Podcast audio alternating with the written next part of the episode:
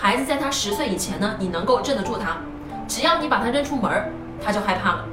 你试试看，十四岁以后你再试一下，在他十岁以前，你对他有多么的简单粗暴，十四岁以后他就有多么的叛逆。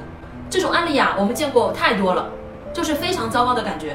在我眼前看到的是一出悲剧正在上演。各位记住一句话：孩子是父母的复印件。